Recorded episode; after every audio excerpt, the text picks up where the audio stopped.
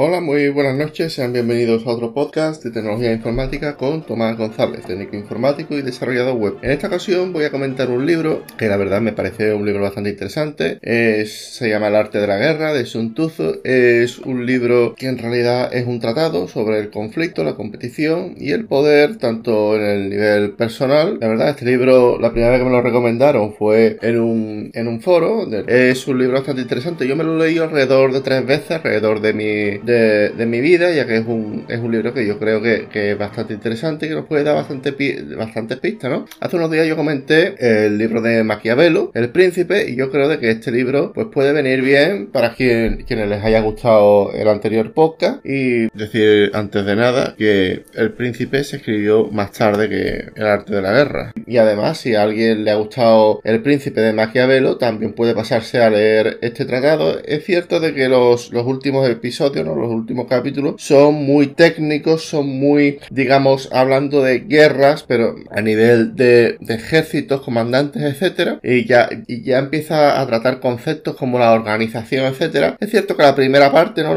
el libro, digamos, tiene varias, tiene, la, vamos, la primera parte, la mitad del libro, es cierto que es un libro bastante interesante, bastante fácil de leer, pero la otra mitad, como es un tratado en verdad de guerra, pues digamos de que es, es un poco más complicado de entender, por lo menos para, las personas no estamos relacionados ni con el argot militar, ni con ninguna de las disciplinas que tenga que ver con el campo de batalla, guerras, etcétera, ¿no? Bueno, eh, básicamente voy a empezar por el principio y dice así, la guerra es un asunto de vital importancia para el Estado. Es la frontera de la vida y de la muerte. Es el camino que lleva a la supervivencia o a la aniquilación. Es indispensable estudiarla a fondo. Más o menos empieza igual que el, libro del príncipe de Maquiavelo y, eh, y conviene decir de que es bastante interesante. Continúo. La guerra se considera en función de cinco factores fundamentales y compararla con los siete elementos que se enumeran más adelante. Es decir, que voy a, que voy a mostrar los elementos más, más interesantes, no los voy a mostrar todos, ya que si no,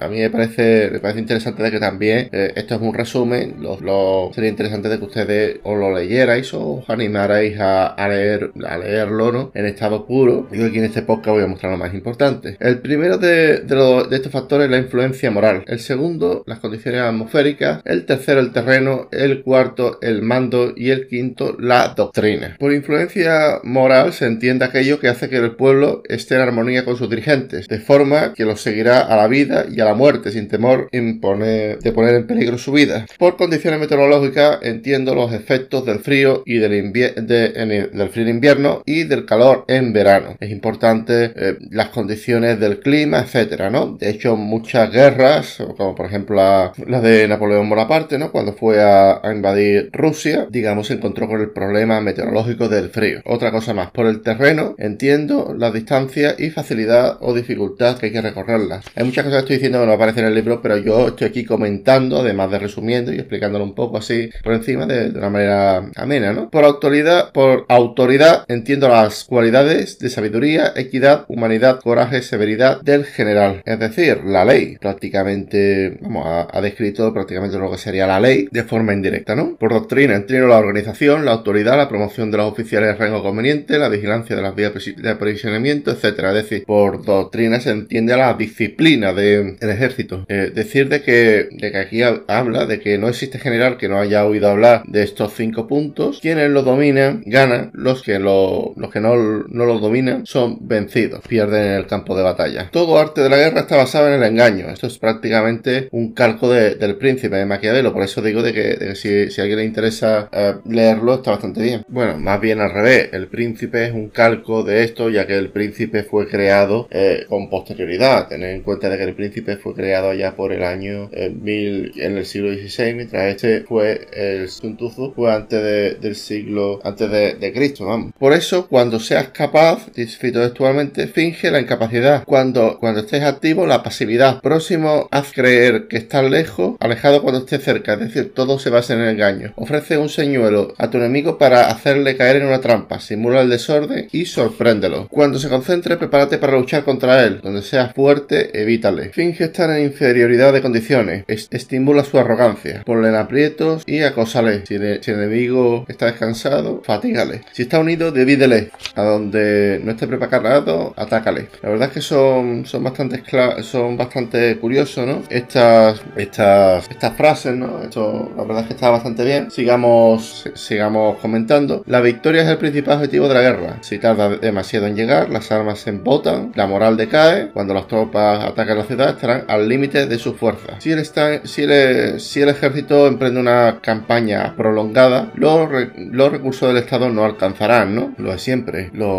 Cuanto más tarda una campaña, digamos, más recursos, más impuestos tiene que sacar al pueblo, por aparte merma la, moral del ejército, etc. Si tus armas han perdido el filo, si tu ardor, si tu ardor se extingue y si tu fuerza se agota, si tu tesorería ha quedado reducida a la nada, los soberanos vecinos se aprovecharán de tu apuro para actuar. Y aunque tengas consejeros sagaces, ninguno será capaz de trazar planes adecuados para el futuro, ya que sin recursos no se puede hacer este tipo de, de medidas. Ya que, bueno, aquí aparece de que ninguna guerra prolongada ha beneficiado nunca a ningún país. Los que son expertos en el arte de la guerra no necesitan recurrir a una segunda leva de efectivo y les basta con un solo aprovisionamiento. Para los víveres ya tiene, eh, digamos de que al partir llevan consigo su equipo, para los víveres cuentan con el enemigo, de esta forma el, ejército dispone de suministro en abundancia ya que se los roban a, lo que viene siendo el, enemigo, ¿no?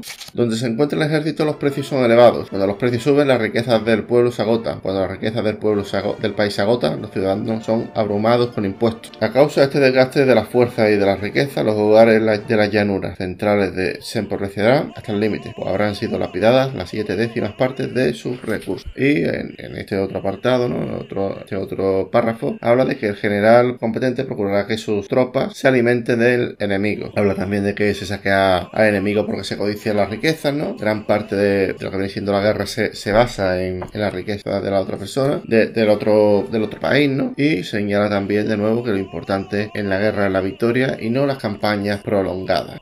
La peor política consiste en atacar a las ciudades. No las ataques a menos que no haya otra solución. Tu meta es tomar todo intacto, todo lo que hay bajo el cielo. De esta forma tus tropas estarán frescas y tu victoria será total. Este es el arte de la estrategia ofensiva. En consecuencia, el arte de llevar tropas de combate consiste en esto. Está en superioridad de 10 contra 1, rodea al enemigo. Si es de 5 contra 1, atácale. Si es de 2 a 1, divídele. Si las fuerzas son iguales, puedes emprender el combate. Si numéricamente eres inferior, debes ser capaz de batirte en retirada. Si el enemigo es fuerte y yo débil, me retiro temporalmente y evito toda confrontación. Y la verdad es que gran parte de, del príncipe está basado en, este libro, no sé. Por lo menos a mí me da la sensación de que Maquiavelo en algo se basó de este libro. Eh, sigamos comentando, si eres inferior en todos los puntos, has de ser capaz de esquivarlo, pues el ejército es una presa fácil para uno más poderoso, ¿no? lo, de atacar por el punto débil y evitar los puntos fuertes de los enemigos. Hay que saber que hay cinco casos en los que la victoria es previsible. El que sabe cuándo hay que combatir y cuándo no será el vencedor. Que sabe cómo manejar un ejército importante y uno reducido será el vencedor. Aquel cuyas tropas estén unidas en torno a un objetivo común será el, vencedor. Y el prudente y espera a un enemigo que no lo es será el vencedor. El que tenga generales competentes y los proteja de la injerencia en soberano será el vencedor. Y conoce al enemigo y conoce a ti mismo y de 100 batallas no,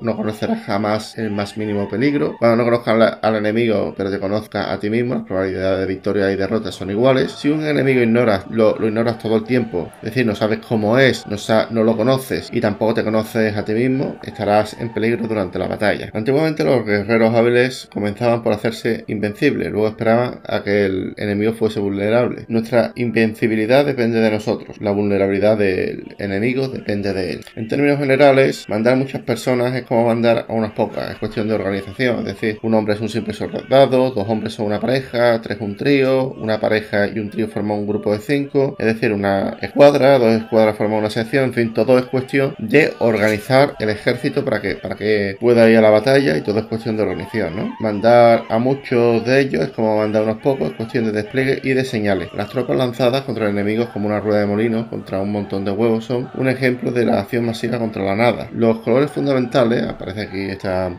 metáfora, son solamente cinco, pero sus combinaciones son infinitas y no puede ver y no puede el ojo percibirlas todas. Los sabores son solamente cinco, pero sus combinaciones son tan variadas que es imposible gustarlas todas. En el combate solo existe la fuerza extraordinaria y la fuerza normal, pero sus combinaciones son ilimitadas y no hay espíritu humano que pueda aprenderlas todas. Bien, uh, vamos a empezar ya por el capítulo número 6, puntos débiles y puntos fuertes. Eh, Sun Tzu ha dicho que generalmente el, que ocupa el terreno primero y espera al enemigo tirar posición más fuerte, el que llega tarde y se precipita al combate y está debilitado, por eso son expertos en el arte militar, hace que el enemigo acuda al campo de batalla y no se dejan atraer por él. El que es capaz de hacer venir al enemigo por su propia voluntad lo consigue ofreciéndole una gran ventaja. Si soy incapaz de determinar la disposición del enemigo y simulando al mismo tiempo la mía, puedo concentrarme y él debe dispersarse. El enemigo debe ignorar dónde me propongo librar la batalla porque si lo ignora, debemos de, deberá estar preparado en muchos puntos diferentes. Si se prepara en la primera línea, su retaguardia será débil. Si se prepara en su, retra, en su retaguardia, la vanguardia opondrá poca resistencia. Si se prepara el franco izquierdo, el derecho será vulnerable. Si se prepara en el derecho, el izquierdo estará desguardecido. Si se prepara en todas partes, será vulnerable en todas. Es decir, si yo me preparo mucho en todas las partes, eh, al final los recursos son limitados y es posible que falle en algo, ¿no? Que falle en algo, no que falle en todo, ¿no? Que mucho abarca, poco aprieta, ¿no? El que dispone de pocos efectivos debe prepararse contra el enemigo. El que dispone efectivos abundantes obliga al enemigo que se prepare contra él. Si se conoce dónde y cuando tendrá lugar la batalla, se puede hacer que las tropas realicen la marcha y reunirlas en el campo de batalla. Un ejército puede ser comparado al agua, porque al igual que el caudal fluye, evitando altura y buscando tierras bajas, y así, así tiene que, que ser, que se, eh, tiene que ser el, el, arte de la guerra. Y el agua, eh, el ejército, perdón, el agua, eh, se amoda también a accidentes del terreno y para conseguir una, la victoria, el ejército debe adaptarse a la situación del enemigo. Y así como el agua no tiene forma estable, no existen en la guerra condiciones permanentes. Nada más difícil que el arte de, de la maniobra, la dificultad de este terreno consiste en convertir un camino tortuoso en la vía más directa, en cambiar la mala suerte en ventaja. Si abandona el campamento para conseguirla, se perderá material. Se, se que cuando se guardan las armaduras, se, se, emprende apresuradamente la marcha, no parado ni de día ni de noche, se recorre 100 li quemando la etapa. Bueno, o sea, es una. Se imagino que, que, mucho, que muchos aspectos, eh, o sea, las partes que yo subrayado de este libro son muy interesantes, pero muchas de ellas, la verdad es que hay que ser. Bueno, yo considero de que muchas de ellas son muy interesantes, pero es cierto que, que eh, hace falta tener ciertos conocimientos de. o haber estado en la mili, ¿no? Por lo menos. Sigamos comentando, se deduce que un ejército que carezca de equipo pesado, forraje, víveres y material, estará perdido. Los que ignoran las condiciones geográficas, montañas, bosques, etcétera, no pueden con conducir la marcha de un ejército. Los que no recurren a los, a los guías locales no podrán obtener ventajas en, del terreno. La guerra se basa en el engaño. Desplázate cuando te convenga y crea cambios de situación mediante la dispersión o la concentración de la fuerza. Bien, vamos a seguir comentando el libro. Hay cinco cualidades que son peligrosas en un general. Si es temerario puede perder la vida, si es cobarde será capturado, si es iracundo puede ser ridiculizado, si tiene un sentido del honor demasiado susceptible se le puede calumniar, si tiene un espíritu compasivo se le puede atormentar. Estos cinco rasgos son graves defectos en un general y en operaciones en las operaciones militares son catastróficos. La aniquilación del ejército y la muerte del general son inevitablemente la consecuencia de estas debilidades.